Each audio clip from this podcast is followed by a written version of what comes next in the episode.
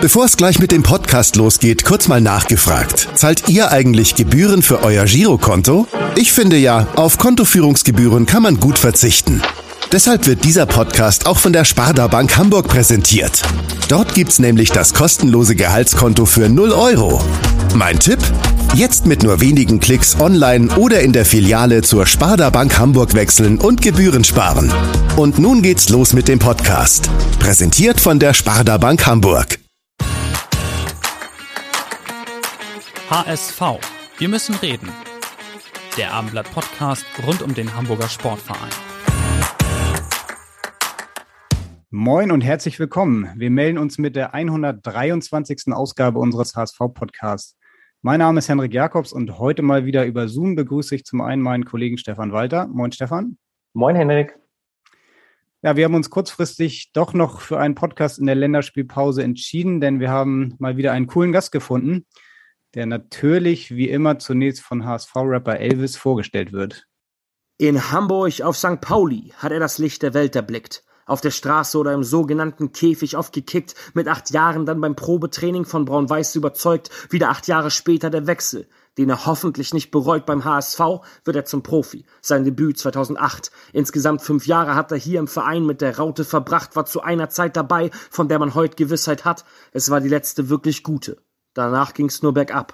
Für ihn ging's nach Berlin zu Hertha BSC, von dort nach Stuttgart und so wie ich von außen seinen Werdegang verstehe, danach in die Türkei und endlich schlägt er einmal ein, macht dort über 100 Spiele für den ersten von fünf Vereinen in dem Land, für das er auch in jeder Nationalmannschaft auflief. Mit heute 31 Jahren ist er dort weiterhin aktiv. Erst dieses Jahr im Februar kehrte er wieder zurück zur ersten Station in der Türkei, dort sucht er erneut sein Glück und damit zu meiner Frage, bevor ich aus den Ohren gehe, war eine Rückkehr in die Heimatstadt eigentlich jemals eine Idee?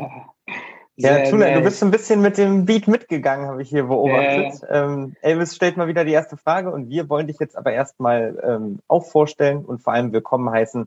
Herzlich willkommen dem Hamburger jungen und früheren HSV-Profi Tuna Torun. Moin. Moin, moin. moin. Äh, erstmal krasse Lines, sehr schön gerappt. Äh, ich habe mit dem Kopf mitgenickt, weil ich habe, äh, ich höre sehr viel Deutschrap auch ehrlich gesagt und äh, habe auch ein äh, paar bekannte Alpagan, Millionär, äh, mit vielen Kontakten, Cool Savage, der King of Rap. Äh, von daher ja, bin ich gut in der Materie und das war nice. Ja, Millionär ist ja auch HSV-Fan, ne? Durch und durch. Ja, ja. Äh, aber richtiger. Von Elvis, hast, hattest du vorher schon mal gehört? Nee, ehrlich gesagt nicht, aber äh, kannst mir ja mal was zuschicken, so dass ich mir das mal angucke. Aber war echt nice. Diesen Part würde ich auch gerne mal haben. Also es geht, irgendwie. Kriegen wir hin. Ja. Geil. Ja, schön, dass du dir, dir Zeit genommen hast, auf jeden Fall. Ähm, über Elvis Frage wollen wir im Laufe des Podcasts äh, nochmal sprechen. Ähm, vielleicht kannst du am Anfang uns kurz einmal erzählen, ähm, wo wir dich gerade antreffen. Ähm, du bist in einer Wohnung, äh, sieht man im Hintergrund. Äh, was machst ja. du? Ja, ich bin gerade hier äh, zu Hause in Istanbul. Äh, ja, habe mir einen äh, Raum gesucht, weil ich gerade äh, ein Neugeborenes da habe, die ein bisschen quengelig ist, sag ich mal. Ja, wir hatten heute frei, entspannt. Morgen geht's wieder los. Routine, Training, alles Mögliche, ne? Vorbereitung. Ja, du bist vor, vor wenigen Wochen das zweite Mal Vater geworden, richtig? Ja, richtig. Dann erstmal herzlichen Tochter. Glückwunsch. Vielen ja. Dank, danke schön. Kleine Lina, oder? Wenn ich richtig. Ja, Lina heißt sie, genau. Lina. Einen Sohn habe ich ja, der ist fünf, der ist jetzt auch in der Schule. Und ja, das ist unsere zweite, Lena, vor ja, jetzt einem Monat geboren. Und alles sehr schön, Gott sei Dank. Und hat euer Leben wahrscheinlich nochmal ordentlich auf den Kopf gestellt, oder? Ja, auf jeden Fall. Das ist nicht einfach. Also man sagt ja, ein Kind ist kein Kind und dann äh, beim zweiten Kind geht's los. Immer äh, mit dem Kleinen dann auch rüber zu ihr schauen, wie es ihr geht und so. Das ist schon voll ein Time-Job, muss man sagen, ja. Und du lebst mitten in der Türkei jetzt mit deiner Familie, also mitten in Istanbul? Ja, ja, also wir leben hier äh, in Arnavutköy heißt das. Das ist äh, beim neuen Flughafen gleich in der Nähe. Und ja, wie gesagt, mittlerweile bin ich schon sechs, sieben Jahre hier. Deshalb kenne ich Istanbul auch äh, mittlerweile genauso gut wie Hamburg. Und ja, es ist einfach eine sehr schöne Stadt. Es macht uns Spaß, hier zu sein. Ja, so ist alles so entspannt. Ich war selber auch mal in Istanbul, kann das nur bestätigen. Äh, mich auch sehr gerne dort aufgehalten. Ähm, ja, kulinarisch vor allem sehr vielfältig. Ähm, yeah. Jetzt ist es schon neun Jahre her, dass du von Deutschland in die Türkei gewechselt bist. Ähm, und in dieser Woche steht natürlich so für die, vor allem für die Türken ja auch ein sehr, sehr wichtiges Spiel an. Ähm, mit dem äh, Playoff-Halbfinale in Portugal. Äh, um die WM-Teilnahme geht's dann. Ähm, darüber wollen wir mit dir natürlich sprechen, als ehemaligen türkischen Nationalspieler. Ähm, du selbst bist ja jetzt seit Januar wieder bei Kasim Pasa Istanbul. Ähm, kannst du einmal uns einen Einblick gewähren, wie es dort für dich läuft? Bist du sportlich zufrieden und wann spielst du wieder für die Türkei? ja, also da muss man den äh, Stefan Kunz fragen erstmal. Aber ich meine, nee, also man versucht natürlich äh, erstmal in erster Linie als Fußballer so äh, im Verein erstmal äh, Gas zu geben und dort seine Leistung abzurufen. Äh, es ist natürlich äh, damals schon eine Ehre gewesen und es ist wirklich schön für die Nationalmannschaft aufzulaufen, egal jetzt für welchen Spieler, für welches Land. Also ich glaube, das ist immer was Besonderes. Ähm, ja, hier läuft es ganz gut. Ich bin jetzt, wie gesagt, äh, seit äh, Februar, äh, nee, ja, Ende Januar, Anfang Februar bin ich jetzt wieder hier bei meinem alten Verein. Ich hatte immer schön Kontakt, immer Kontakt gepflegt zu meinen Leuten hier, weil ich hatte hier wirklich eine sehr schöne Zeit, dreieinhalb Jahre. Und ja, es hat sich einfach so entwickelt, äh, ganz äh, plötzlich, äh, weil wir bei meinem Verein davor auch einen Riesenkader hatten und ich auch, ja, sag ich mal, wenig, wenig Spielzeit bekommen habe. Und die haben sich dann direkt gemeldet und meinten, du, für dich ist die Tür immer offen bei uns. Und ja, so ist es dann dazu gekommen, dass ich gesagt habe, okay, musst du auch nicht umziehen oder so, weil der Verein davor war auch hier in Istanbul und äh, da hat das alles gepasst und von daher bin ich sehr glücklich hier zu sein wieder. Macht riesen Spaß. Ist ein super Verein. Also für die meisten, äh, ich selber auch, bevor ich in die Türkei gewechselt bin, kannte ich den Verein nicht. Kasımpaşa Istanbul. Ne, ist ein sehr äh, organisierter Verein. Äh, hat, ein, hat ein Trainingsgelände. Ich glaube, sowas habe ich auch in Europa, also in Deutschland, nicht gesehen. Ich weiß jetzt nicht, wie es jetzt beim HSV am Volkspark ist mit, der, mit dem neuen, äh, mit dem neuen Gebäude etc. Aber es ist wirklich, du hast alles hier. Du hast Schwimmbad drinne, äh, Erholungsbecken, alles Mögliche, was man sich vorstellen kann, Basketballplatz drinne, so alles Mögliche, was mit Sport zu tun hat, was auch im Profifußball sein muss. Meiner Meinung nach zur Regeneration oder wenn man mal äh, was anderes braucht, außer jeden Tag jetzt Fußball zu spielen, dass man auch mal ein Basketball, Basketball spielen kann oder sonst was, ist alles top. Und äh, von daher bin ich sehr glücklich, wieder hier zu sein. Auf jeden Fall. Kannst du mal kurz sagen, äh, sorry Stefan, äh, Kasim, Kasim Pasha, Kashim Pasha, wie spricht man das eigentlich richtig aus? Äh, Kasim Pasha. Also das I so ist eher so ein äh, mäßig. Äh, Kasim Pasha. Kasim Pasha, okay. Genau. Es hat vielleicht nicht jeder Zuhörer die Tabelle äh, in der türkischen Liga im Kopf. Ähm, ich habe es mir vorhin einmal kurz angeguckt. Ihr habt ja mit dem Abstieg gar nichts zu tun, seid aber zumindest vom Marktwert her schon als Außenseiter auch in die Saison gestartet. Ist das ungefähr so richtig zusammengefasst?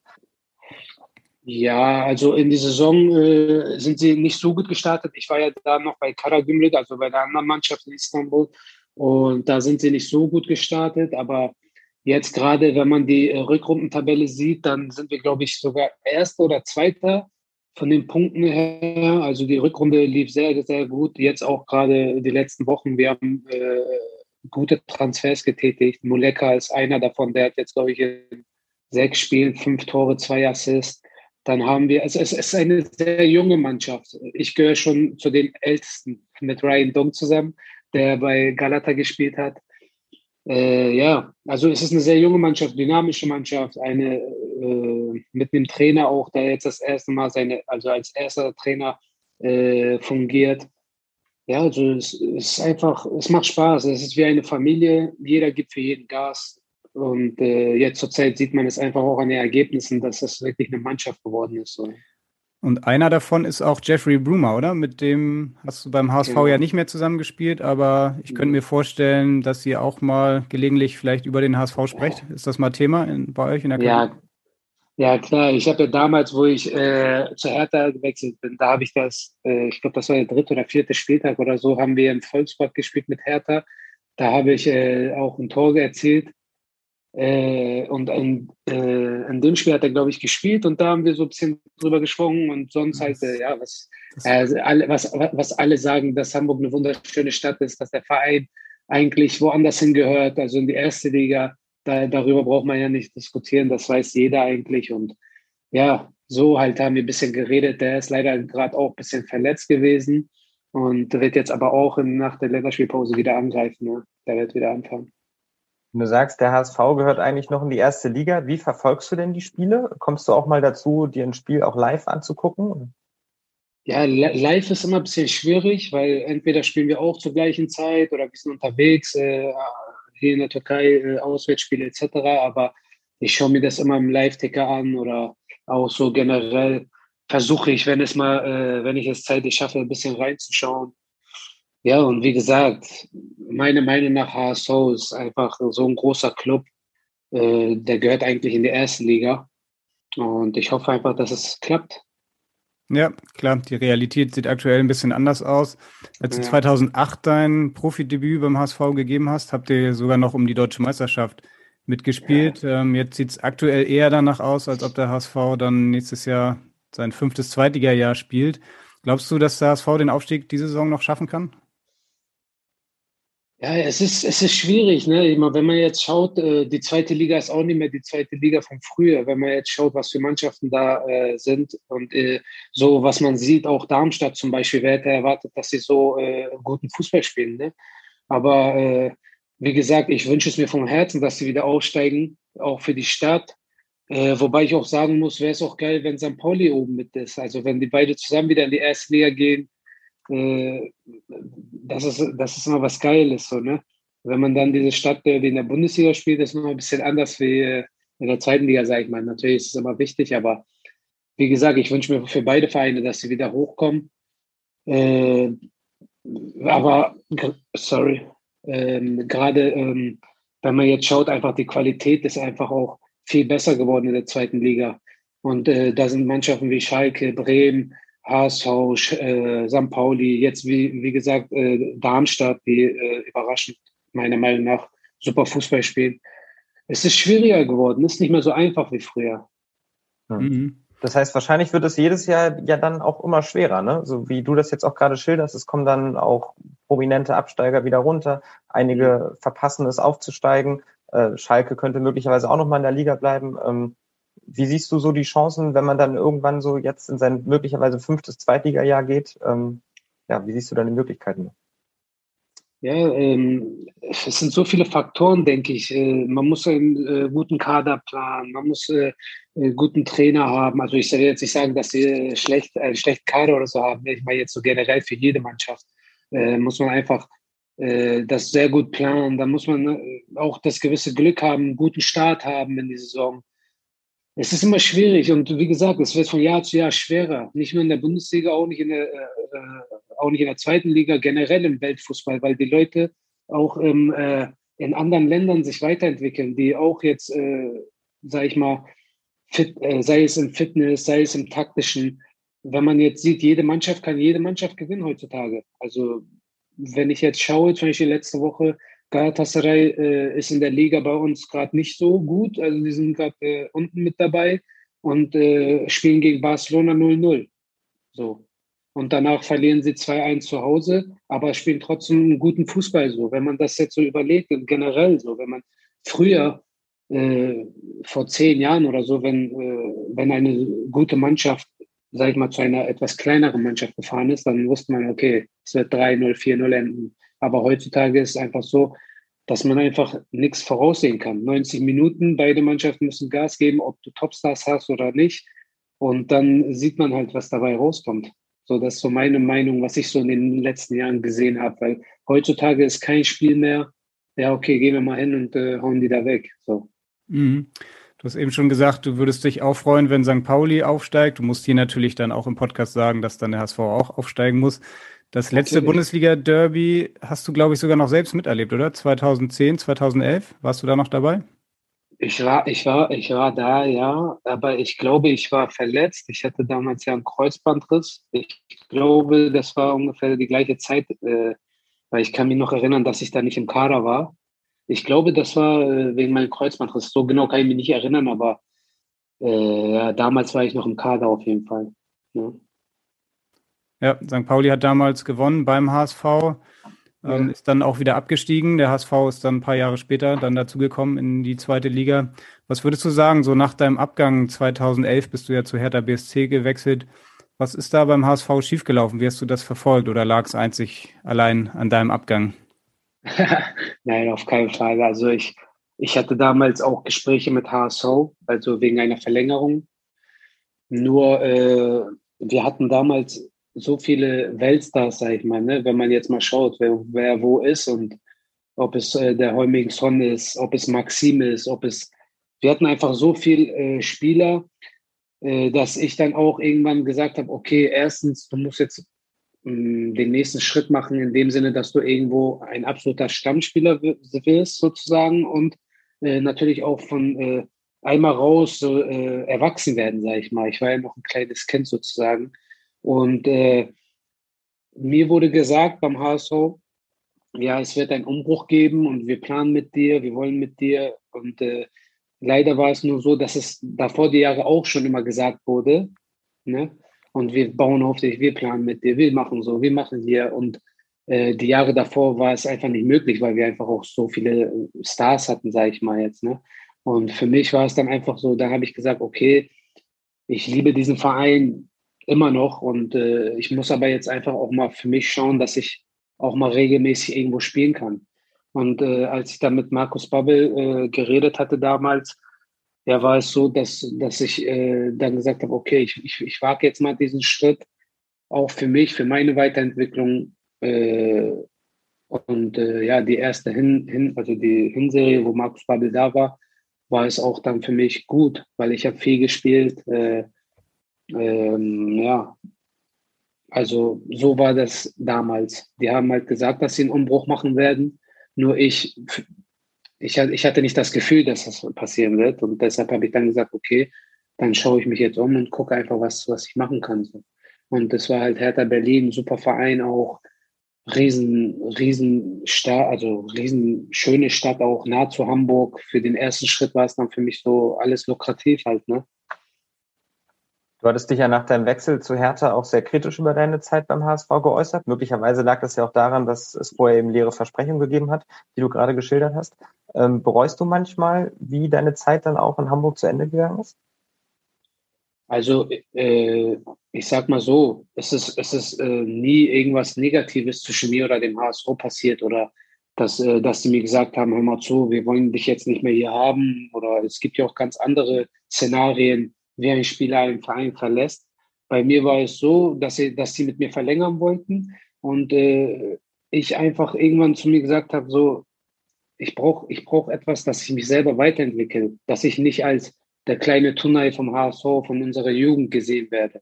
Ich war, ich war zu dem Zeitpunkt auch Nationalspieler und ich habe einfach dieses so ein bisschen mehr, ja, wenn man heutzutage schaut, wenn, wenn, wenn man jetzt so schaut in, in der Bundesliga, dann sieht man einfach, dass die, äh, dass die jungen Spieler aus der eigenen Jugend sehr, sehr, sehr, sehr viel mehr gepusht werden auch. Also ich will jetzt nicht äh, sagen, dass man gar nicht gepusht wurde oder dass man gar nicht die Chance bekommen hatte. Aber heutzutage ist es ein bisschen einfacher. Wenn man äh, talentiert ist und, äh, sag ich mal, mit 18, 19 Nationalspieler ist für eine A-Nationalmannschaft, äh, dann, dann wird dieser Spieler äh, genommen und auch ein bisschen getragen. Dann schaut man auch mal, sag ich mal, weg, wenn er mal ein schlechtes Spiel macht oder so, aber man, man, man hält an ihm fest und äh, gibt ihm auch die Chancen, so immer wieder. Und äh, ja, ich hatte das Gefühl, dass es einfach nicht, nicht, nicht, nicht mehr passieren wird, so, so extrem, wie ich es mir vorgestellt habe. Weil äh, ich musste einfach den nächsten Schritt machen für mich. Also meine Karriere, habe ich auch an meine Karriere gedacht. Ich wollte immer weiterhin zur Nationalmannschaft. Und die haben auch gesagt, ja, du musst mehr spielen, du musst mehr spielen. Und so ist das eine zum anderen gekommen. Aber wie gesagt, ich habe ich hab HSV, äh, HSV ist in meinem Herzen drin und ich liebe alles an dem Verein. Und äh, ich bin denen auch sehr, sehr, sehr, sehr dankbar für alles, was ich da erlebt habe. Wir hören jetzt mal als erste Frage einen ehemaligen Trainer von dir, der den kleinen Tunai damals schon durchaus sehr gepusht hat. Und okay. äh, ja, hören wir mal, was er zu sagen hat. Hier kommt Martin Johl. Mein lieber Tunai, wie geht es dir, mein Junge? Es ist 13 Jahre her, aber ich kann mich noch sehr gut erinnern, dass wir einen guten Klick hatten und dass du schon sehr erwachsen warst für dein 18 Jahre. Ich habe mich gewundert, dass du es nicht geschafft hast, nach unserer gemeinsamen Zeit Stammspieler zu werden bei den HSV, weil du sicherlich das Potenzial dafür hattest.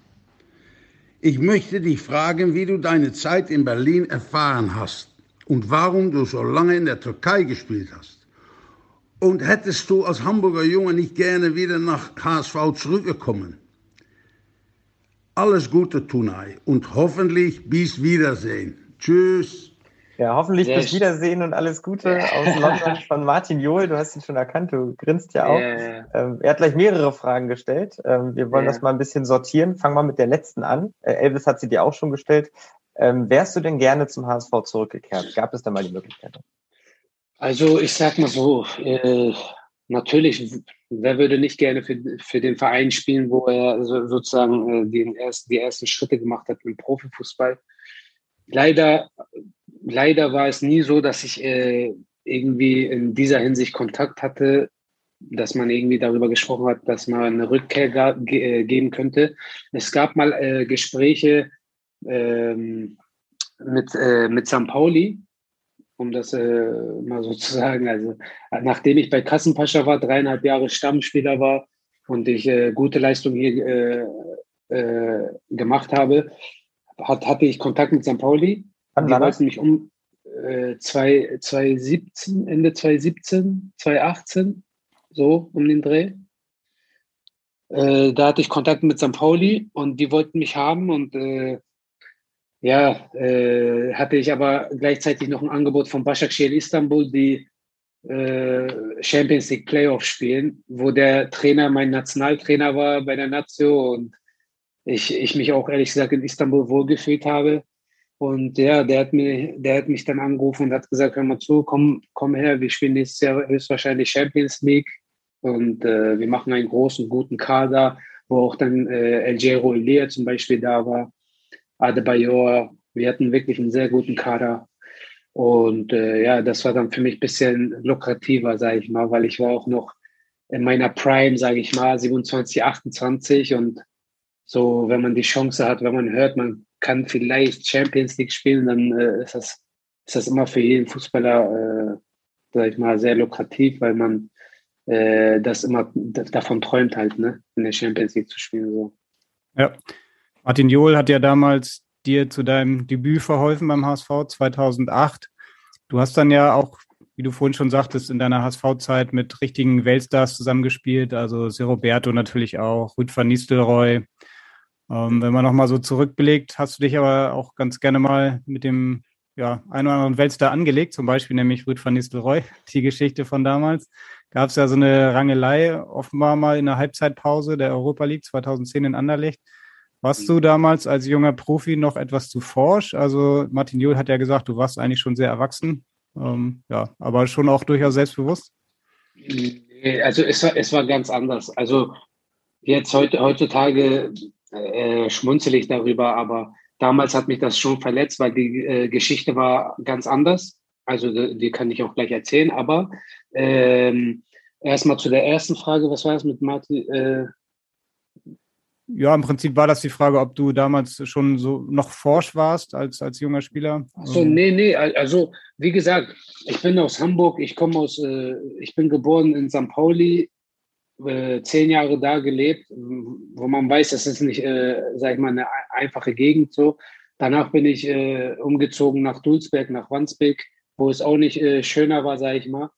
Und da lässt man sich halt nicht alles gefallen, aber das ist eine andere Sache. Also äh, es, es, es war ganz anders. Also die Sache mit Rüd, äh, mit Rüd war so, da haben wir halt in Anderlecht gespielt und äh, da war irgendein Missverständnis auf dem Platz. Ich weiß nicht mehr genau weswegen. Und Rüd war, glaube ich, auch ein bisschen sauer, weil das Spiel nicht so lief, wie er wollte, so, weil er war ja sehr ehrgeizig, auch mit seinem, äh, obwohl er noch in dem Alter war, äh, war er sehr ehrgeizig, ein super Spieler, ein super Typ immer. Also ich, ich mochte ihn sehr. Er hat uns sehr viel geholfen.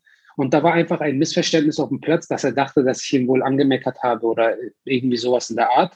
Und als wir dann reingegangen sind, ist er dann äh, halt sauer geworden, was verständlich ist, wenn das aus seiner Sicht so rüberkam, sage ich mal.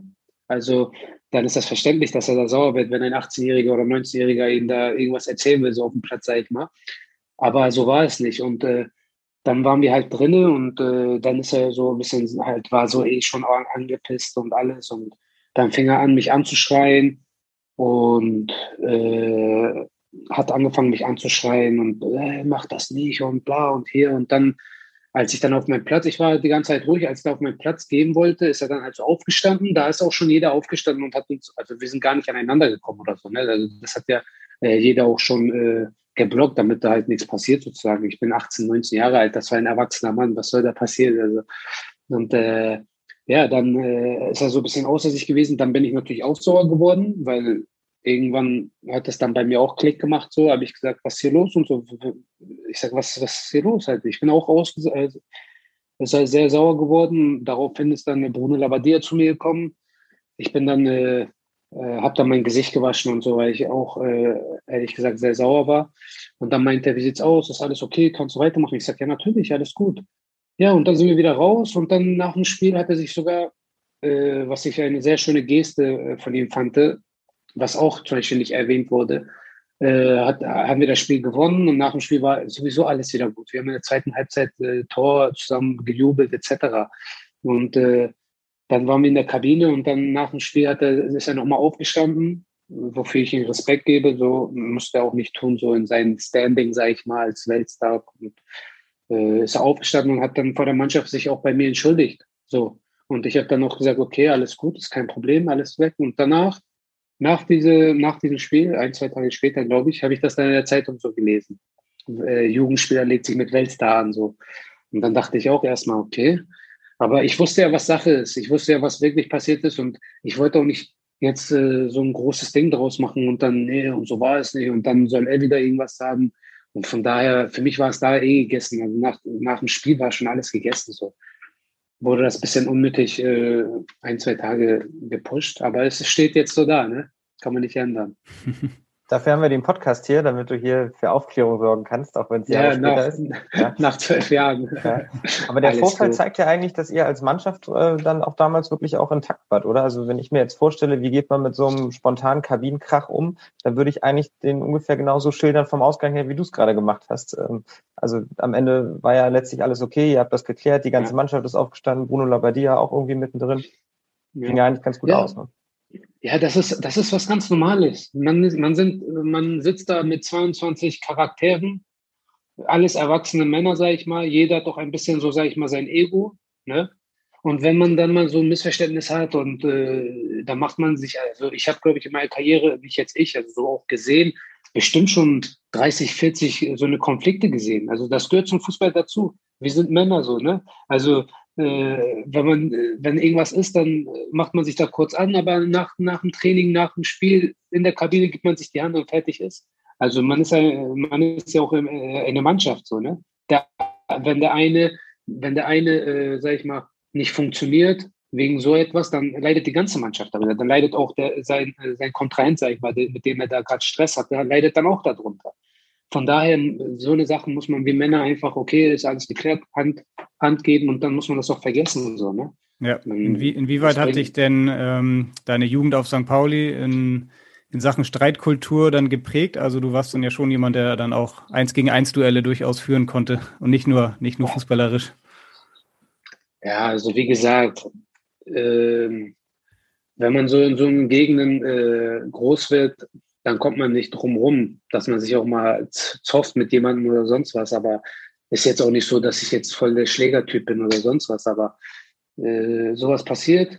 Wir waren viel unterwegs, äh, auch in jungen Jahren bis 12, 1 waren wir äh, auf St. Pauli Straßen unterwegs. Also da passieren so eine Sachen. Aber es ist halt, ist halt äh, gehört dazu. Ich finde auch, äh, dass das einen charakterlich äh, formt, so, dass man sich auch nicht wirklich nicht nur jetzt wegen Schlägerei, auch so generell nicht alles sagen lässt, dass man auch so ein bisschen äh, stramm steht, sage ich mal, wenn, wenn in, in, auch so, wenn man Diskussion hat oder so, dass man sich nicht halt so, sag ich mal, gekränkt äh, durchs Leben läuft, so, ne? dass man auch mal sagen kann, hey, hör mal zu, so ist das nicht, so ist das. Denke ich, dass das dazu gehört einfach. Also, aber jetzt, äh, ich würde jetzt nicht sagen, hey, ich war voll der Schlägertyp oder ich hatte jeden Tag äh, irgendwas, äh, am, irgendwas am passieren, aber das gehört halt dazu. St. Pauli halt. Und, war das genau äh, auf St. Pauli? Also hattest du da einen Bolzplatz? Wo genau bist du da groß geworden? Ja, äh, ich bin groß geworden in der Tadenstraße, Schmidt-Rottloff-Weg. Und wir hatten da einen Käfig, äh, das war der Affenkäfig. So haben wir ihn genannt. Den gibt es heute noch, ja. Da waren wir oft und äh, ja, wir haben auch so viele Spiele gemacht gegen Jungs aus, aus dem Silbersack oder ähm, aus den anderen Gegenden so haben wir dann so Straßenspiele gemacht, halt die, diese Straße gegen diese Straße etc. War schon, war schon sehr, sehr nice, muss man sagen. War eine schöne Kindheit, ehrlich gesagt, ja. Du bist ja dann schon mit acht Jahren auch in die Jugend des FC St. Pauli gekommen. Ähm, wer hat dich damals eigentlich entdeckt? War das auf dem Bolzplatz oder hast du dich ja, vorgestellt? Äh, nee, das war so. Ich hatte einen äh, Freund äh, in meiner Gegend, in meiner Straße, Alex Pavlovic hieß der. Äh, der war schon bei St. Pauli und äh, wir waren halt mit dem Kindergarten auch zusammen. Und wir hatten halt so Fußballturniere gegen andere Kindergarten und äh, so, ich glaube, ja, ich glaube, das war so, also Kindergarten auch. Wir sind dann einfach dahin gefahren und dann haben wir da gespielt und dann ist sein Vater zu meinem gegangen und hat gesagt, hör mal zu, dein Junge hat Potenzial, äh, meld dich mal bei St. Pauli an, so. Und äh, mein Vater war halt äh, nur am Arbeiten, viel am Arbeiten und äh, der hatte jetzt nicht wirklich die Zeit, mich irgendwie anzumelden oder irgendwas. Dann bin ich halt mit dem mitgegangen mal und ja, beim ersten Training dann gleich äh, wurde ich angenommen. Also was jetzt, man wird ja sowieso in dem Alter so angenommen, ne? Also äh, und äh, ja, es hat Spaß gemacht. Dann war ich da bei, aber schon mit den Älteren halt, ne? Mit den 89er Jahrgang. Und so ging es dann los. Mhm. So war das ja. Auf jeden Fall warst du ja offenbar noch so ein richtiger Straßenkicker, der dann ja auch dann ähm, ja seine Fähigkeiten im 1 gegen 1 natürlich dann auch hatte. Dann ist der HSV ja auch auf dich aufmerksam geworden. Mit 16 hat er dich abgeworben. Das macht man ja eigentlich nicht, von St. Pauli zum HSV zu wechseln. Wie, wie kam das damals? Wer, wer, wer hat dich abgeworben? Äh, das war Herr Hildebrand von dem, vom HSV Nachwuchszentrum. Und es war einfach so, ich, ich, ich, ich war, also ich war zehn Jahre beim St. Pauli. Und äh, damals äh, in der Jugend hatten wir viele Spiele gegen HSV und äh, Pokalfinals und alles Mögliche. Und wir haben auch oft äh, gewonnen. Also so. Und äh, es war immer so, seit, seit ich 13, 14 bin, er war, äh, haben die mir immer ein Angebot gemacht. Aber ich habe St. Pauli einfach geliebt. Ich, ich habe es einfach geliebt, diesen Verein, auch diese, dieses Multikulturelle. Wir hatten so viele verschiedene Nationalitäten, alle wie eine Familie einfach. Und ich wollte immer bleiben. Und als ich dann 16 war, mh, hat dann äh, der HSV gesagt, hör mal zu, das ist jetzt unser letztes Angebot an dich.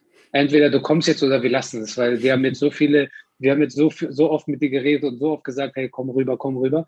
Und selbst da hatte ich noch äh, mit, äh, mit Herrn Zander von St. Pauli gesprochen und wir hatten geredet und die wollten mir einen Profivertrag anbieten. Also so ein Nachwuchsleistungsvertrag oder irgendwie sowas. Und dann mit 18 wird das dann automatisch zum Profivertrag so. Nur äh, war es dann so fünf Jahre und mit 18 sollte ich irgendwie 170 Euro oder so verdienen. Und äh, mir ging es gar nicht um Geld, nur wir haben dann so überlegt, auch mit meinem äh, Manager damals, wenn er 18 ist, 170 Euro, also was soll er damit anfangen sozusagen? Ne? Der will einen Führerschein machen wahrscheinlich, vielleicht will er sich eine Wohnung äh, in dem Alter nehmen. Also macht irgendwas und bla. Und dann ging es die ganze Zeit hin und her. Und ja, dann hat HSV halt gesagt, das ist unser letztes Angebot. So. Sonst äh, entweder entscheide ich oder sonst, sonst vorbei. Und dann habe ich gesagt, okay, ich komme. Ja, und dann ging es los. Habe ich äh, bei HSV U17, ich habe direkt bei, de, bei den Älteren mitgemacht, die äh, Vorbereitung. Mit der 88er, 89er Jahrgang. Und äh, Jörg Michael Gerd hat dann gesagt, er bleibt hier. Ja, und dann ging es so immer weiter. So ging alles schnell irgendwie, weil äh, dann bin ich einmal zur Nationalmannschaft gefahren. Äh, später hieß es dann, ich habe nie was davon mitbekommen, aber später hieß es dann, äh, hatten wir ein Länderspiel in England und dann hieß es, dass äh, Liverpool und Bolton Wanderers sich äh, erkundigt hätten. Also so, wie sieht's aus? Wer ist das? Wie ist seine Lage? Bla bla bla. Und ja, dann hat der HSV direkt mal ja, einen Profivertrag angeboten. Genau. Nach einem Jahr oder so war das. Mhm. So ging es dann halt immer weiter. Du warst ja dann auch in jedem Fall ein großes Talent beim HSV. Ähm, das wird man auch gleich nochmal heraushören bei der nächsten Frage, die wir einspielen. Sie kommt von einem deiner ehemaligen Mitspieler aus der Jugend und dann auch bei den Profis, der heute mhm. beim FC Ingolstadt aktiv ist. Hast du eine Ahnung, wen wir meinen könnten? Ingolstadt. Also Maximilian Beißer ist nicht, ne? Ist er ja, das? Hören wir ja. mal. Er ist es. ja, ja, moin Tunai, hier ist Maxi. Ähm, ich habe ja damit so einige lustige Dinge in der Jugend mit dir erlebt, aber eine Geschichte ist mir noch ähm, in Erinnerung geblieben. Und zwar, wir waren in Holland auf einem Turnier mit der U19 und ähm, dann hatten wir unser Gruppenspiel gegen RSC Anderlecht und in der Vorbesprechung, als dann die Aufstellung bekannt wurde, hieß es dann, du spielst auf der 10. Das war aber ziemlich lustig, weil um deinen Namen herum waren so gefühlt zehn Pfeile in alle Richtungen und von den fünf Minuten waren dann viereinhalb Minuten über dich, wo es dann so hieß, ähm, spielt den Ball zu Tunai, ähm, Tunai schießt Freistöße, Ecken, Tunai schießt Elfmeter heute, Tunai ist Kapitän. Wenn Tunai links spielen will, kann er auch links spielen. Wenn er rechts spielen will, kann er auch rechts spielen. Wenn ihr nicht, hin, wenn ihr nicht wisst, wohin, spielt einfach zu ihm. Orientiert euch an ihm. Und ähm, Danach haben wir uns alle so ein bisschen lachend angeguckt, weil das war sehr amüsant, weil wir ein bisschen überrascht waren. Aber man hat gemerkt, du wurdest damals schon extrem ähm, gepusht und vom Verein auch unterstützt. Meine Frage allerdings jetzt lautet, wer hat bei dem 3-1-Sieg gegen Anderlecht letztendlich zwei Tore geschossen? So. Ja, erinnerst du dich noch? Ich erinnere mich an diese Aktion mit dem, äh, mit dem Kreis und den ganzen Pfeilen und alles, weil wir haben natürlich äh, viel Witze darüber gemacht. Alle haben sich lustig gemacht. Ey, du bist der Sohn vom Trainer und äh, was ist das und wie alles über dich und klar. Daran war der Herr Gerd, auch, oder? ja, das war, das war der Herr Gerd. Äh, das war echt äh, lustig. Also, was heißt lustig? Der, der, der wollte das so, ne? Also, der wollte einfach, dass, dass alles über mich läuft, sag ich ja.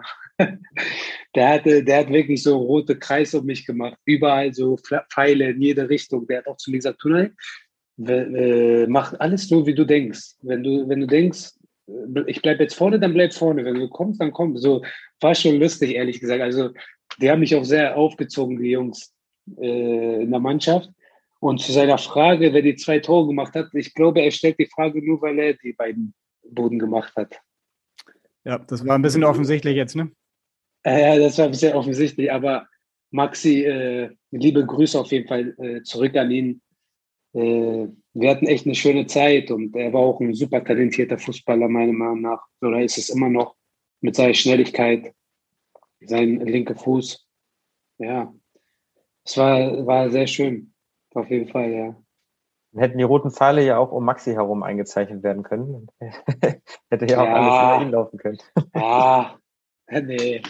Ach, das war einfach, ich weiß, ich weiß selber nicht, warum das so war, aber der hat das echt gemacht, das war echt lustig. Also sogar heute noch äh, Masi Mosley, ein ehemaliger auch, mit dem in der Jugend war, der zieht mich auch noch auf damit und so immer noch, immer noch. Aber es ist schön. War eine schöne Zeit auf jeden Fall. Ja, ihr hattet ja auch damals wirklich einige Talente beim HSV. Also Maxi Beister natürlich, Tunai Turun, Maxim Chupomoteng, hast du vorhin schon mal angesprochen. Ja. Äh, Heumin Son kam dann später dazu. Von denen spielt jetzt keiner mehr beim HSV. Das war ja oft schon mal ein Leider. Thema. Was denkst du, warum hat der HSV das nie geschafft, so diese jungen Spieler auch langfristig zu halten? Ja, das ist wirklich schade, weil alle von den Jungs, also außer jetzt Son weiß ich nicht, weil weiß ich nicht, aber ob es Maxim ist, ob, ob ich das bin, ob es ein Ennis Benatira ist, der auch, sag ich mal, Anführungsstrichen aus der Jugend so ein bisschen äh, gekommen ist, äh, ob es Sidney Sam ist. Wir haben alle den Verein sehr ge ge geliebt, also wir haben, wir haben wirklich HSV sehr, sehr an unser Herz geschlossen gehabt und ist immer noch so. Es ist ein bisschen schade natürlich, ne? Wie geil wäre das, wenn alle jetzt äh, für den HSV auflaufen würden, so, ne? Aber ich weiß auch nicht, woran das, woran das lag. Maxim ist ja später dann zu Nürnberg, glaube ich, ausgeliehen worden, hat sich dann da seinen Weg so ein bisschen gemacht, später zu Mainz. Ja, schade. Es hieß halt Schade. immer so, dass der HSV sich nicht so richtig dann gekümmert hat, auch um die Talente, beziehungsweise vielleicht den Schwerpunkt zu sehr dann auch auf die Stars gelegt hat, die vermeintlichen Stars. Ähm, da den Nachwuchs etwas zu sehr vernachlässigt hat. Das ist ja heute etwas anders. Also wenn man mittlerweile ja. guckt, sind ja wirklich viele, die jetzt den Sprung schaffen. Natürlich ist jetzt zweite mhm. Liga, der Sprung ist etwas einfacher. Ähm, ja, aber offenbar war das damals noch eine also, etwas andere Ausrichtung. Ich würde sagen, ich würde sagen, es ist auch nicht einfach für den Verein gewesen, weil in dieser in dieser Phase, in diesen Jahren, sage ich mal, wo wir auch gerade hochgekommen sind, war das, sage ich mal, in Anführungsstrichen die Prime von vom Verein nach langer Zeit. Und äh, wir haben immer oben mitgespielt. Wir, wir hatten immer irgendwelche äh, Ziele wie Euro, äh, Europa League, UEFA Cup und äh, ja, auch oben mit dabei zu sein in der Tabelle. Da ist es nicht einfach für die Trainer, auch für den Verein, junge Spieler einzubauen. So, wann willst du denen die, äh, die Chancen geben, so regelmäßig? Weil erstens, es geht auch um viel, viel, viel Geld. Ne? Das muss man ja auch äh, überlegen. Die Vereine müssen auch so überlegen. Es geht um sehr viel Geld. Die müssen da irgendwie sich qualifizieren für UEFA, für das. Und äh, dann haben die sich vielleicht gedacht, so ja, erstmal die gestandenen Spieler, die auch, die waren ja auch keine Blinden. So, du, du kannst ja auch nicht jetzt, äh, sag ich mal, in Se Roberto erzählen, äh, hör mal zu, setz dich mal hin, äh, setz dich mal hin, wir haben jetzt äh, hier einen jungen Spieler, den wir irgendwie äh, pushen wollen, so, ne? Das ist auch nicht einfach. Deshalb ist es immer so ein bisschen schwierig. Ist immer ein bisschen schwierig. Klar, wobei Dietmar Beiersdorfer damals ja auch schon immer auch einen Hang hatte, junge Spieler einzusetzen. Er ist dann ja 2009 oder 2008 ähm, gewechselt. Stimmt das, dass er dich oder dass, dass du eigentlich dann zu seiner Zeit noch zu St. Pauli ausgeliehen werden solltest und dann ist aber Dietmar Beiersdorfer entlassen worden und dann hat der Wechsel doch nicht mehr geklappt? Also das höre ich jetzt zum ersten Mal. Ich weiß nicht, ob die Vereine untereinander irgendwie so geredet haben und äh, als Spielpraxis, sage ich mal, dass der Junge Spielpraxis sammeln soll. Genau, so war es, glaube ich, mal gedacht, ja. Nee, also wie gesagt, äh, vielleicht haben die Vereine untereinander gesprochen, dass ich irgendwie spielpraxistechnisch mich ausleihen soll zu denen, aber ich habe nie davon was gehört, ehrlich gesagt. Ähm, einer deiner ehemaligen Mitspieler ist auf jeden Fall froh, dass du äh, nicht noch einmal das Trikot des Stadtnachbarn getragen hast. Äh, wer das ist, das hören wir jetzt. Hey, Tuner, moin, moin, mein Freund gehe davon aus, dass es dir blenden geht. Ähm, ja, cool, cool. Hör mal, äh, du hast natürlich eine Riesenkarriere hingelegt. Äh, wir haben dein Leben gerettet. Und wenn ich sagen wir, den HSV dein Leben gerettet, indem wir dich äh, von den Nachbarn mit den braunen Klamotten da geholt haben. Und von dort aus konntest du natürlich eine Riesenentwicklung nehmen. Beim HSV hast du unter Ricardo Moniz trainiert. Was hast du am meisten da mitgenommen? Was hast dir am besten gefallen bei seinem Training? Wir haben natürlich immer viel Spaß gehabt da. Die zweite Frage ist natürlich, ja, äh, du hast natürlich auch so ab und zu mal mit Gewicht ge gekämpft, mit deinem Gewicht gekämpft, und, äh, aber du hast es richtig gut hingekriegt. Die Frage ist, musst du deine Ernährung äh, umstellen oder haust du noch der ein oder andere Dünner trotzdem jetzt rein. Vor allem, wenn du jetzt da in, in, in, in der Türkei bist. Digi, halt die Ohren steif, wir hören uns. Ciao, liebe Grüße, Colin. uh, unverkennbar, Colin Benjamin aus Namibia. Ja, ich liebe diesen Mann. Ich liebe ihn einfach. Wir haben immer noch, also damals hat er mir sehr unter die Arme geholfen, äh, gegriffen und auch heutzutage, wir schreiben immer noch. Und ich hoffe, dass ich irgendwann mal Zeit finde, ihn in Namibia zu besuchen, weil ich liebe ihn einfach. Er ist echt ein super Typ. Äh, so, zu seinen Fragen. Ja, die erste Frage war nach Ricardo Moniz. Äh, Ricardo Moniz. Ich muss sagen, der ist verrückt. Ne? Der ist verrückt, aber er bringt einen Spieler unglaublich weiter im 1 gegen 1 gerade, diese technischen Sachen. Der hat mit uns damals zwei gegen zwei oder drei gegen drei auf dem ganzen Platz gemacht und so Sachen. Aber der hat dann immer gesagt, das ist eine Überkapazität, die müsst die Überkapazität gewinnen und alles. Und der ist ein verrückter Typ, aber ein super Trainer, also so gerade was technische Sachen angeht, eins gegen eins gehen. Der hat dann immer. Mhm. ist ja heute, heute auch wieder beim ja, HSV, ich weiß. Ähm, im Nachwuchsbereich. Ja. Habe ich, hab ich schon mitbekommen und äh, ja, wenn ihr ihn seht, auf jeden Fall liebe Grüße. Was soll ich sagen? Er ist ein super, super Trainer, hat, hat super viel Spaß gemacht, mit ihm damals zu trainieren, auch wenn er bisher verrückt war. Aber alles gut. Ricardo, und zur Zeit, ja. achso, jetzt, ja. nur ganz kurz zu Moniz ja. nochmal. Er war bei uns auch schon im Podcast, ähm, hat, wie mhm. ich finde, auch seine sehr interessanten Fußballphilosophien hier äh, preisgegeben. Äh, Henrik hat ja schon mhm. gesagt, er war im Nachwuchs, er ist aktuell im Nachwuchsbereich tätig. Würdest du dir wünschen, dass er bei den Profis wieder stärker eingebunden ist? Und könntest du dir vorstellen, dass ähm, er den Zweitligisten jetzt auch nochmal voranbringen könnte? Ja, also ich sag, äh, ich sag mal so, auf jeden Fall. Also gerade für die Flügelspieler weil der, der gibt echt sehr gute Tipps, äh, dass man zum Beispiel auf den Spieler zugehen soll und die Räume angreifen soll, also angreifen soll in dem Sinne äh, im 1 gegen 1 mit dem Übersteiger in die Räume rein und sein Training auch äh, dementsprechend führt und dass du das machst 20, 30, 40 Mal hintereinander, das trainiert dich dann auch und äh, wird dann auch so ein Automat, also Automatismen bilden sich dann. Ich denke, dass er auf jeden Fall äh, bei den Profis auch ein, eingesetzt werden sollte. Äh, und ja, äh, wie gesagt. Er ist ja auch jetzt ähm, in seinem fortgeschritteneren Alter unglaublich fit noch. Also man sieht ihn jeden Tag wirklich wie ein Verrückter da noch auf dem Trainingsplatz rumhüpfen und auch morgens dann durch den Volkspark laufen ja. noch. Hat er dir das Thema Sportlerernährung dann auch näher gebracht? Nee. Oder, äh? nee, nee, nee. Also ja, ich muss ehrlich zugeben, ich hatte äh, immer Probleme so ein bisschen mit meinem Gewicht damals, weil ich weiß nicht warum. Ich habe ich hab Sachen angeschaut und habe zugenommen, hatte ich das Gefühl sozusagen. Ich habe nur Sachen angeschaut, ich habe aufgepasst, ich habe immer aufgepasst, aber äh, irgendwie, ich weiß nicht, was da los war. Aber mittlerweile ist alles gut. Und äh, wie er sagt, aber es ist sehr schwierig, hier in der Türkei äh, die Ernährung äh, aufzupassen, wenn man sieht, da lächelt dich ein Baklava an oder so. Ne? Äh, aber ist alles gut. Aber Döner gibt es doch gar nicht, oder? In der Türkei? Ja, so wie in Deutschland nicht. Also so äh, den klassischen deutschen Döner gibt es hier nicht. Aber hier gibt es auch Döner, aber die machen das dann so richtig mit so, äh, ja, ich weiß nicht, wie man das in Deutschland nennt, so richtiges Fleisch halt. Die schneiden das dann so, aber schmeckt auch gut, aber ist anders als in Deutschland. Ja. In Berlin hast du auf jeden Fall ein Dönerparadies erlebt. Ähm, 2011 bist du dorthin gewechselt. Ähm, würdest du im Nachhinein sagen, das war der richtige Schritt? Also sportlich, nicht von der Ernährung her? ja, ich denke schon. Ich denke schon, weil, äh, wie gesagt, in der Hinserie bei Hertha habe ich, äh, hab ich äh, sehr viel gespielt und es lief, auch, es lief auch gut für uns. Wir waren Tabellen-Mittelfeld.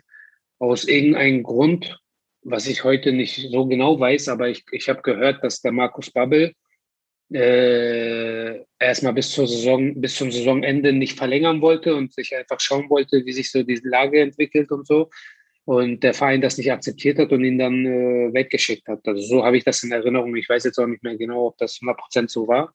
Was ich als Fehlentscheidung empfehle, äh, weil, weil wir einfach, wir hatten eine gute, gute Phase. Wir haben äh, gegen den damaligen amtierenden Meister Dortmund in Dortmund gewonnen. Wir hatten sehr gute Spiele. Äh, die Mannschaft war super. Jeder war, äh, ja, miteinander sehr gut und alles war super eigentlich. Und dann kam halt der Bruch nach diesem Rausschmiss, sag ich mal. Und dann ging es los, dass wir acht Spiele, glaube ich, in der Rückrunde die ersten acht Spiele verloren haben. Und dann waren wir unten mit drinnen. Ihr seid ihr dann auch abgestiegen. Es gab diese ja schon denkwürdige Relegation in Düsseldorf auch, noch mit einem Gerichtsprozess im Anschluss und so weiter und so fort. Mhm. Ähm, du bist dann direkt wieder gegangen nach einem Jahr. Meinst du, deine Mitspieler mhm. könnten dir das übel genommen haben, dass du mit dem Abstieg dann gegangen bist? Oder gehört das einfach zum Business dazu? Nee, also äh, übel genommen hat mir das keiner, weil das weiß ich, weil ich mit den, mit den äh, Paar noch Kontakt hatte danach, mit Peter Niemeyer, Mike Franz, noch ein äh, paar andere. Aber äh, nee, also ich wollte Hertha gar nicht verlassen, ehrlich gesagt. Es war so, dass ich äh, eine Klausel im Vertrag hatte, äh, dass die, äh, ob die mit mir verlängern wollen im Falle eines Abstiegs. So, weil mein Vertrag äh, ging nur für die erste Liga. Und dann hat mich der Michael Preetz in sein Büro gerufen und hat dann gesagt, ja, wir können dieses Geld nicht in der zweiten Liga zahlen, falls wir absteigen, aber wir würden gern äh, mit dir verlängern. Äh, und da meinte er, dass ich eine Woche, eine Woche suspendiert werde. Und dann habe ich gesagt, ich sage, Michael, was ist los? Ich sage, hörst du selber, was du gerade sagst, habe ich gesagt. Ich habe gesagt, du sagst zu mir, dass du mit mir verlängern willst, aber warum werde ich suspendiert? ja, äh, die Mannschaft, äh, die haben so entschieden. Und ich dachte, okay. Und als, als ich dann suspendiert wurde, war für mich klar, ich werde äh, Hertha verlassen, so, weil es gab keinen Grund dafür. Am nächsten Tag äh, stand dann in der Zeitung, dass ich angeblich mich mit Otto Rea gestritten habe, was nicht der Fall war. Und äh, andere Sachen. Und, und äh, ja, dann, dann war für mich eh klar, also ich werde Hertha verlassen. Und äh, mit dem Abstieg hatte ich dann auch keinen gültigen Vertrag für die zweite Liga, war ablösefrei und äh, ja, der VfB Stuttgart wollte mich mit Labadia und so bin ich, habe ich dann Hertha verlassen. Wobei ich sagen muss, leider, weil ich habe den Verein auch gemocht. Ich mochte die Leute in Berlin, ich mochte die Stadt, äh, wie gesagt, äh, einen schönen Freundeskreis hatte ich da. Ich habe alles gemocht an Berlin.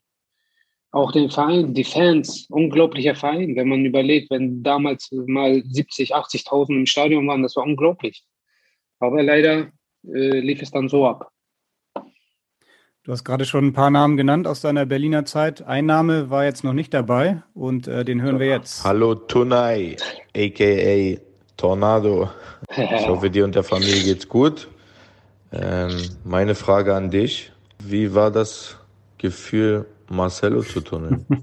Hast du ihn erkannt? Patrick Ebert.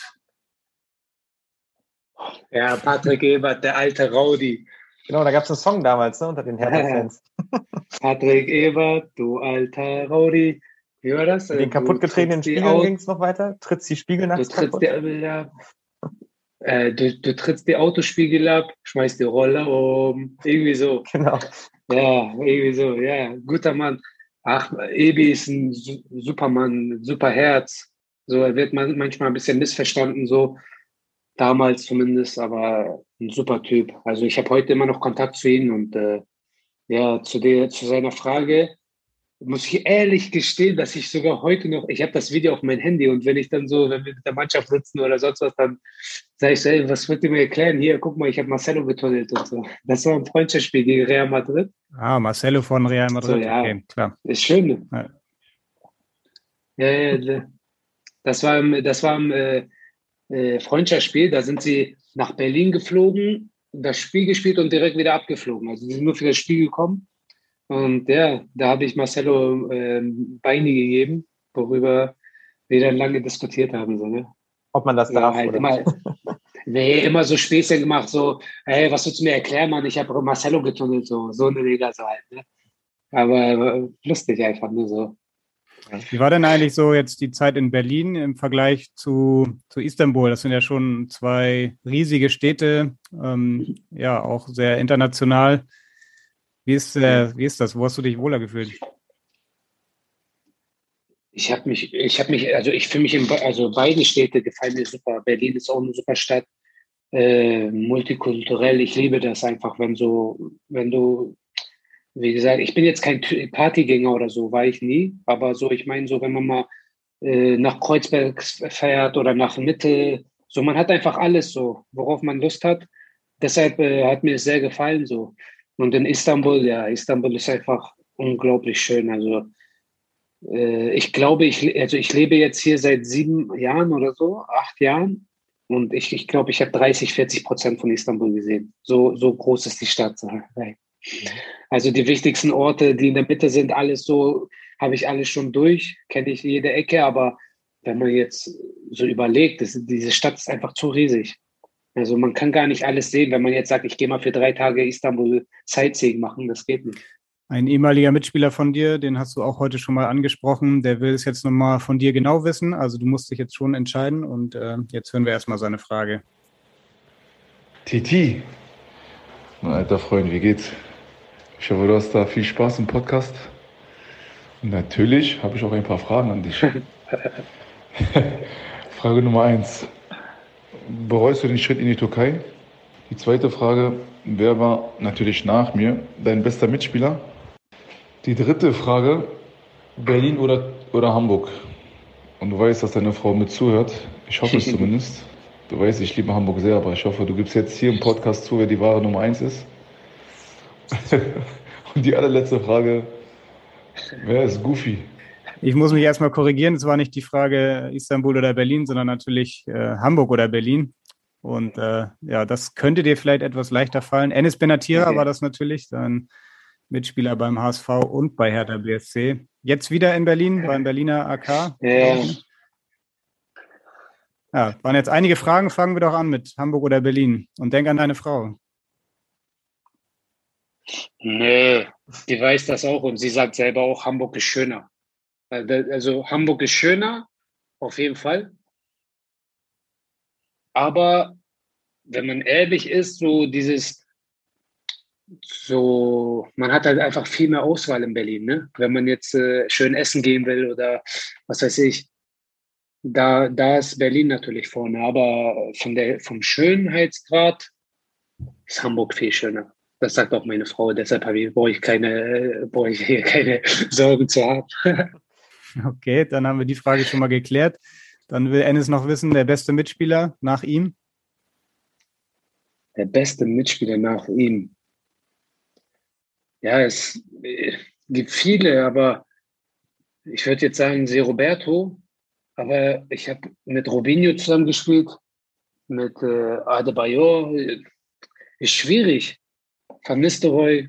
Also positionsabhängig müsste ich das machen. Aber ich sage jetzt einfach mal Se Roberto. So. Also Goofy war es in jedem Fall nicht. Und damit sind wir auch schon bei der letzten Frage von Goofy. Alice. Die hat mich eigentlich am meisten interessiert. Wer ist Goofy? Ja, ich weiß, ich weiß es ehrlich gesagt nicht mehr. Aber ich weiß, dass er immer zu jemandem Goofy gesagt hat. Ich glaube, es war auch ein ehemaliger HSV-Kollege, oder? Äh, der mittlerweile bei Bayern. Ich glaube, ja, dann, ja, ja, er hat Maxim. Ich glaube, er hat Maxim immer Goofy genannt. Ja, doch, doch. Ja, ich, ich, wie gesagt, ich weiß, er hat immer zu jemandem Goofy, Goofy gesagt, aber ich kannte das nicht mehr. Ich glaube, Maxim, ja. wie du gesagt hast. Okay. Ja, dann ja. haben wir das auch geklärt, ja. Und dann wollte er noch letztlich wissen, ob du den Schritt in die Türkei bereust. Also, ich sag mal so, ich bereue keinen Schritt nirgendwo hin. Also auch jetzt, ob es jetzt in die Türkei ist oder ob es jetzt von HSV zu Hertha, von St. Pauli zu HSV, von Hertha zu Stuttgart, weil in erster Linie äh, ich diese Entscheidung getroffen habe. So. Wenn ich eine Entscheidung treffe, dann schaue ich nicht mehr zurück. Also dann sage ich, das ist jetzt meine Entscheidung und ich habe jetzt äh, äh, diese Entscheidung getroffen und ich stehe dahinter. Natürlich weiß man nicht, was passiert wäre, wenn. Aber genauso kann man auch sagen, wenn ich jetzt äh, sag ich mal, bei Hertha geblieben wäre oder wenn ich jetzt bei HSV geblieben wäre, vielleicht hätte ich mein Bein gebrochen im nächsten Training und wär, hätte meine Karriere beenden müssen. Deshalb denke ich immer, dass man so eine Sachen nicht so äh, ja, beantworten kann. Bereust du es? Ich bereue nichts. Ich bereue nichts, weil ich hatte hier auch sehr schöne Zeiten. Ich hatte bei Hertha sehr schöne Zeiten. Ich hatte bei HSV sehr schöne Zeiten. Bei Stuttgart und bei Pauli. Überall, wo ich war, hatte ich schöne Zeiten. Du bist ja in der Türkei relativ häufig gewechselt. Ne? In den letzten Jahren, glaube ich, sogar fünf verschiedene Vereine gehabt. Ja. Ähm, nachdem du dann 2014 von Stuttgart zu Kasim Pascha gegangen bist. Ähm, warum waren es so viele? Ja, äh, ich, war ja ich war hier bei Kasim Pascha und äh, da habe ich dreieinhalb Jahre fast durchgespielt. Hatte eine sehr gute Zeit, auch sehr gute äh, Saison äh, immer gespielt. Und dann kam äh, ist mein Vertrag ausgelaufen und dann kam die Geschichte mit St. Pauli oder Başakşehir. Dann halt Başakşehir wegen dieser Champions League-Geschichte etc. Und als ich aber bei Başakşehir war, hatten wir auf einmal einen Kader von 38 Spielern. Elia ist ja zu der Saison, wo ich gekommen bin, ist er auch gekommen, Flügelspieler. Dann hatten wir die noch E. Edin Wiska, der ist, glaube ich, der beste Rechtsaußen äh, der Liga so auch wenn man seine Statistiken sieht und etc. Und ja, ich habe aber gesagt, egal, ich will das jetzt machen, ich, ich, ich nehme diese Herausforderung an und dann werde ich halt durchsetzen. Ne? Ich bin jetzt auch keiner, der sich irgendwie vor Konkurrenzkampf drückt oder so. Und dann bin ich dahin. So. Und dann hat der äh, Edin Wiska eine super Saison gespielt. Und äh, da kamen für mich halt äh, die Einsatzzeiten nicht mehr so in Frage weil der hat wirklich äh, gebombt. Jedes Spiel Assist-Tor, Assist-Tor, Assist-Tor. Dann ist es auch schwierig, äh, irgendwann mal da anzuknüpfen oder an sein Trikot irgendwie, sich mal hinsetzt. Und dann halt wollte ich nur noch äh, spielen, wie es jeder Fußballer so will. Ne? Du willst immer nur Fußball spielen. Irgendwann ist auch alles egal. Das Geld ist dir egal, alles ist dir egal, weil du willst Fußball spielen. Da, dafür hast du, dieses, hast du diesen Beruf ge, gewählt und hast das Glück auch, äh, diesen Beruf ausüben zu dürfen. Aber ich, man möchte einfach spielen. Und äh, deshalb war es dann so, dass ich dann bin ich zu Bursaspor gegangen, äh, habe dann eine Saison lang dort gespielt und danach äh, von da bin ich dann wieder zurück zu Başakşehir, wo ich dann wieder nicht gespielt habe. Ja, und dann ging es immer so weiter. Dann bin ich zu Rizaspor, wo ich gespielt habe und danach nach Istanbul wieder.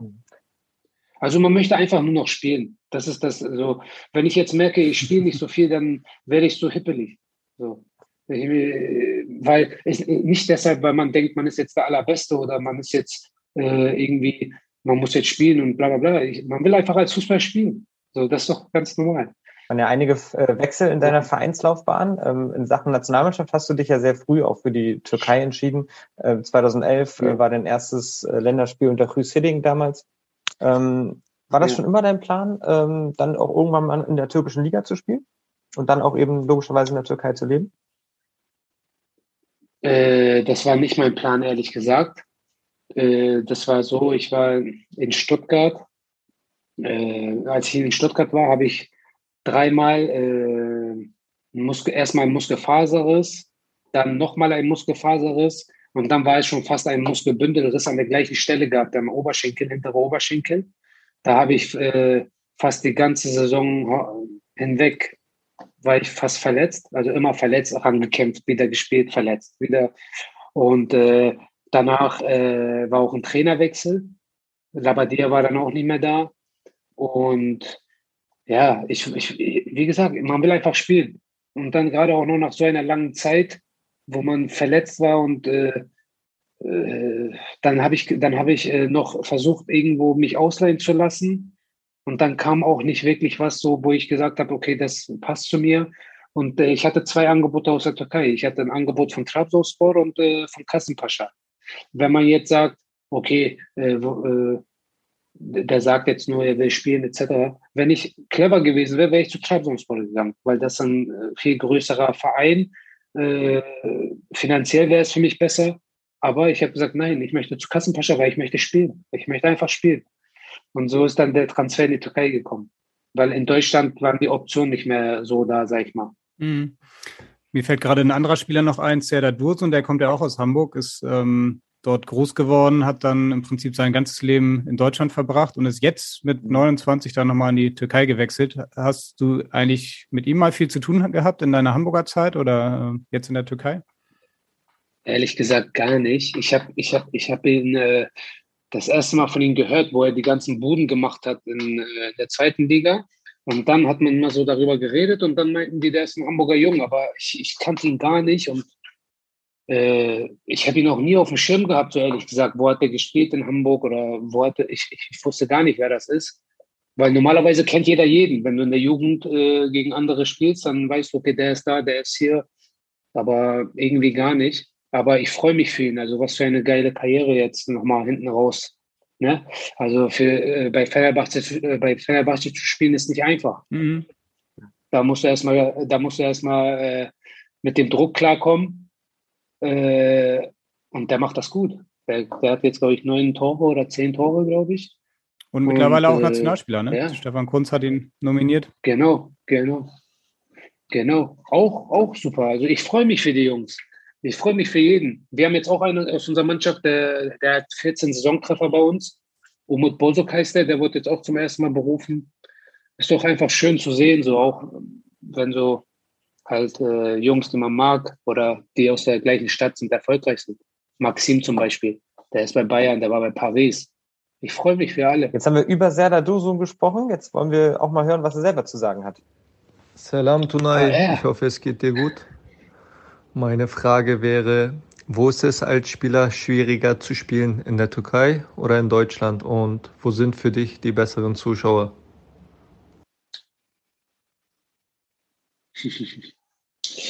ja. ja. Erstmal schöne Grüße zurück. Ich habe ihn ja, ich habe ihn ja äh, kennengelernt hier so beim Spiel und so.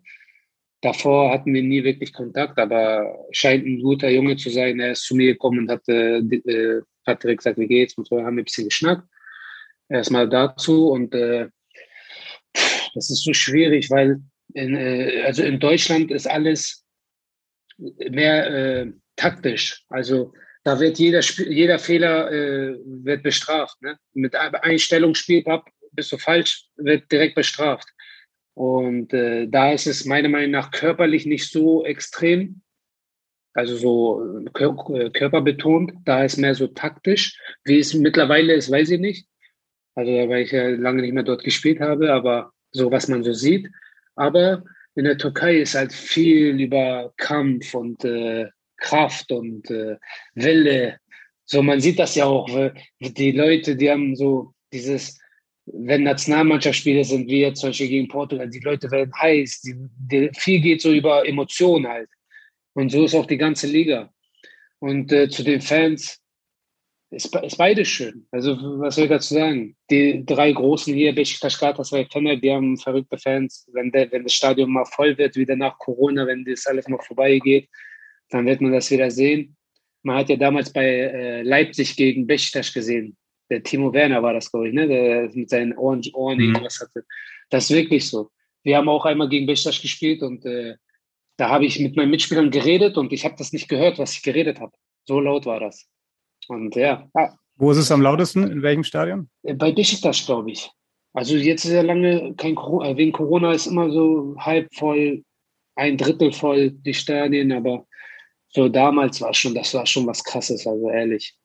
Aber auch, wenn ich jetzt überlege, so in Berlin oder in mhm. Hamburg. Äh, laut schon. wird es ja sehr wahrscheinlich auch am, an diesem Donnerstag wieder, äh, dann allerdings in Portugal, nämlich in Porto, wo die Türkei dann ähm, auf die portugiesische Nationalmannschaft trifft. Ähm, es gibt einen neuen Modus im Rahmen dieser WM-Quali. Äh, man muss das Halbfinale erstmal gewinnen und dann äh, spielt der Sieger im Finale gegen den Sieger aus Italien oder Nordmazedonien, also sehr wahrscheinlich Europameister Italien. Ähm, mhm. das ist ein toughes Programm für die Türkei. Sollten sie zumindest das erste Spiel jetzt gewinnen in Portugal? Wie stehen die mhm. Chancen aus deiner Sicht? Ich habe ja am Anfang vom, vom Podcast gesagt, dass, dass jeder jeden schlagen kann. So, ne?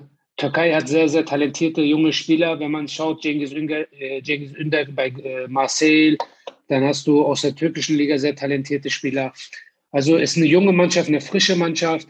Portugal brauchen wir ja nicht drüber reden, ist auch eine super Mannschaft. Äh, aber in 90 Minuten kann alles passieren. Und wie gesagt, wir spielen mit diesen Emotionen und diese, äh, mit diesem Gas, nennen wir das hier in der Türkei so, wenn man jemandem so Gas gibt, so, äh, deshalb kann alles passieren. Ich drücke den Jungs die Daumen und äh, mehr kann ich nicht sagen. Mhm. Stefan Kunz ist ja mittlerweile Nationaltrainer. Du hast ihn ganz am Anfang schon mal angesprochen, hat sich bei dir noch nicht gemeldet. Äh, ja, müssen wir nochmal noch fragen, was da los ist. Ja, was hat der denn so in der Türkei ausgelöst? Also hat er gleich dann in seinem, seinen ersten Spielen dann auch, ähm, glaube ich, in letzter Minute da nochmal die Türkei gerettet? Ja, ja, also ich habe ja auch Kontakt mit Hamid Altintop, der jetzt auch da im Verband äh, tätig ist. Und äh, ja, die versuchen einfach jetzt ein, so eine gute Struktur äh, erstmal reinzubringen. Und auch, äh, wie gesagt, mit jüngeren Spielern ein äh, bisschen äh, auch äh, zukunftsorientiert zu arbeiten. Und ich denke, das, das ist der richtige Weg. Die machen schon eine tolle Arbeit. Und mit der Erfahrung, die er auch bei der U21 in Deutschland, die er da gesammelt hat, denke ich, dass er ein super Trainer ist und äh, das auch vieles mitgeben kann so, ne, für die, für die A-Nationalmannschaft hier. Portugal lebt ja immer noch von seinem großen Star Cristiano Ronaldo. Ähm, wer schießt eigentlich die besseren Freistöße? Ronaldo oder Hakan Çalhanoğlu? Ja, mittlerweile denke ich vielleicht Hakan, ne? Weil ich weiß nicht, äh, der Cristiano, der hat ja äh, lange ein bisschen eine Durchstrecke gehabt, mit was Freistoßtore anging. Aber ja, beide eine krasse Schusstechnik, was soll ich sagen braucht man gar nicht zu diskutieren. Der Hakan, äh, wenn man sich erinnert, dieses Tor gegen Dortmund mit HSV, von fast Mittellinie da. Ja. ja, beide, beide, super. Überhoch. Ja, aber wir können uns darauf einigen, dass Hakan die besseren Freischüsse ja. schießt. Da gebe ich, da gebe ich ihm seinen Credit.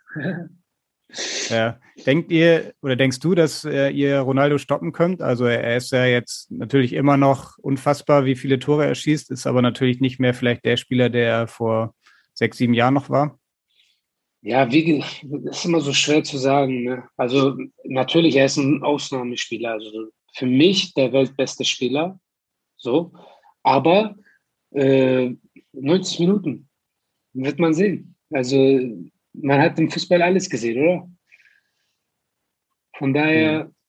Hattest du eigentlich, hattest du eigentlich in den letzten Jahren nochmal Kontakt zur Nationalmannschaft? Also jetzt mit Stefan Kunz nicht, wie wir wissen, aber ähm, gab es äh, dann doch mal Überlegungen, dass du wieder zurück Ja, es gab mal, es gab mal unter Fatih Terim äh, kurze Zeit eine, so da lief es sehr gut für mich bei Kassenpascha und äh, da war auch bei unser Spiel. In dem Spiel habe ich drei Assists gemacht. Und da war kurz so, die haben ihn gefragt, wie sieht es aus mit Tunai, bla bla. Und dann meinte er halt, der hat äh, also ähm, volle Punktzahl so übersetzt, hat er bekommen. Aber ich glaube, der hatte schon sein Team so ein bisschen im Kopf und so. Und deshalb äh, bin ich dann damals doch nicht eingeladen worden. Und danach auch gar nicht mehr irgendwie Kontakt gehabt oder so. Dann ähm, kommen wir jetzt so langsam Richtung Ende unseres Podcasts. Wir sind ja schon deutlich ja. über einer Stunde mittlerweile und äh, deswegen gehen wir direkt auf unsere Abschlussrubrik und die heißt Meine Top 3. Genau, meine Top 3 und äh, da wir jetzt gerade beim Thema Türkei sind, äh, haben wir uns gedacht, wir fragen dich mal, was denn für dich die drei besten türkischen Spieler aller Zeiten sind. Aller Zeiten. Also ich würde sagen Emre Belezoğlu, Arda Turan und und Hakan Şükür würde mir jetzt einfallen. Hakan Şükür, ja natürlich, der ist ja auch natürlich, also der war Legende. Würde ich jetzt auch sagen, so jetzt, so auf spontan. Schöne Auswahl, da ist jetzt aber keiner dabei, der jetzt am Donnerstag gegen Portugal äh, direkt helfen kann. Ja, ich, wollt, ich wollte gerade Burak Yilmaz sagen, aber äh, ich habe einfach jetzt schnell spontan Hakan Şükür kam mir in den Raum geschmissen, aber so. Ja, ja aber äh, natürlich, die Jungen, die sind noch zu jung, also die müssen sich auch erstmal beweisen. Ne? Aber ich, ich kann nur sagen, dass das so eine super Mannschaft ist. So. Mhm. Super talentierte Leute. Ja, also deine Karriere in der türkischen Nationalmannschaft scheint dann wohl doch eher vorbei zu sein. Wie sehen denn so deine Zukunftspläne in der Türkei insgesamt aus? Du hast jetzt zwei kleine Kinder. Ähm, deinen Sohn musst du gleich zur Schule bringen. Mhm. Der ist schon ein paar Jahre älter als die Kleine jetzt. Ähm, wollt ihr mit den Kindern in der Türkei bleiben oder überlegt ihr vielleicht irgendwann nochmal nach Deutschland zurückzukommen? Ja, also wir vermissen Deutschland natürlich. Das ist ja außer Frage, wo man groß wird und äh, unsere, unsere Eltern sind da von meiner Frau. Äh, ehrlich gesagt wissen wir es jetzt, stand jetzt noch nicht.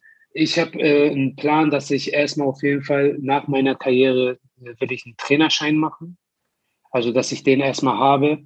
Und ja, dann wird man sehen, was passiert. Also, ehrlich gesagt wissen wir es noch nicht. Wir überlegen auch, mal haben wir eine Phase, da sagen wir, wir wollen zurück. Mal haben wir eine Phase, da sagen wir, bleiben wir hier. Also, man muss auch erstmal schauen, wie sich das so weiterentwickelt jetzt mit mir, wo wir, wie es jetzt mit Fußball weitergeht, mhm.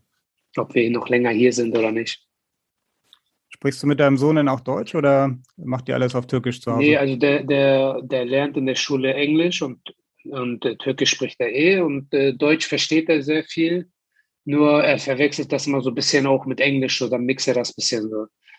Äh, er antwortet er zum Beispiel auf Nein mit No und so, aber ich denke, wenn das so ein bisschen mehr gesprochen wird, dann kriegt er das hin. Leben deine Eltern eigentlich noch in Hamburg? Ja, meine Eltern leben noch in Hamburg, meine Schwester und mein kleiner Bruder auch. In welchem Stadtteil? Sonst in ah, Wandsbek. In Wandsbek. Und wann warst du das letzte Mal in Hamburg? Weißt du das noch? Ich war im, jetzt im Sommer, letzten Sommer, Juni, Juli war ich das letzte Mal. Davor war ich eine lange Zeit nicht da auch wegen Corona und alles. Aber das letzte Mal jetzt im Sommer, ein Freund von mir hatte Standesamt. Ja, so. Sehr schön. Dann wird es ja auf jeden Fall bald dann auch mal wieder ein Wiedersehen geben in Hamburg und äh, ja. Hoffentlich, ja. Hoffentlich. Auf jeden Fall. Wir uns freuen dann natürlich, dich auch mal wieder beim HSV vielleicht irgendwo zu sehen. Vielleicht ergibt sich ja irgendwann mal, wenn du deine Trainerscheine hast, äh, die Option. Dass hoffentlich, hoffentlich. Ich würde mich freuen. Ich werde mich auf jeden Fall freuen. Genau, und wir freuen uns, dass du heute Zeit für uns hattest und unser Gast warst. Äh, ja, waren noch ein paar schöne Geschichten aus, aus der Vergangenheit und aus der aktuellen Zeit dabei. Ja. Vielen Dank und äh, alles Gute für dich. Ich danke. Und äh, ja, jetzt mal schnell den Kleinen zum Kindergarten bringen, ne? Oder zur Schule? Nee, ich hole ihn jetzt ab von der Schule, ja. Äh, schon nicht. Alles klar. Ich danke euch. Ich wünsche euch einen schönen Tag Und äh, viele Grüße an alle, die da noch äh, sind, von der, ob es vom HSV ist oder vom Hertha oder von überall einfach. Liebe Grüße gehen raus an alle. Genau, die werden wir ausrichten und äh, genau, für heute war es das dann erstmal. Wir melden uns nach der Länderspielpause dann zurück okay. mit dem nächsten Podcast. Bis dahin, in Hamburg sagt man Tschüss, das weißt yeah. du noch, Tunai, und bei uns heißt das Auf Wiederhören. Auf Wiederhören, bis dann, ciao, ciao. Weitere Podcasts vom Hamburger Abendblatt finden Sie auf abendblatt.de slash podcast. What does innovation sound like? It sounds like the luxury of being in the moment with your customer, client, or patient. It sounds like having the right information right when you need it. It sounds like being at your best for your customers and your business. Thanks to Highland's intelligent content solutions that improve digital processes, innovators everywhere are able to do their thing better, whatever that thing is. Now, who doesn't like the sound of that? Highland, for innovators everywhere, visit highland.com.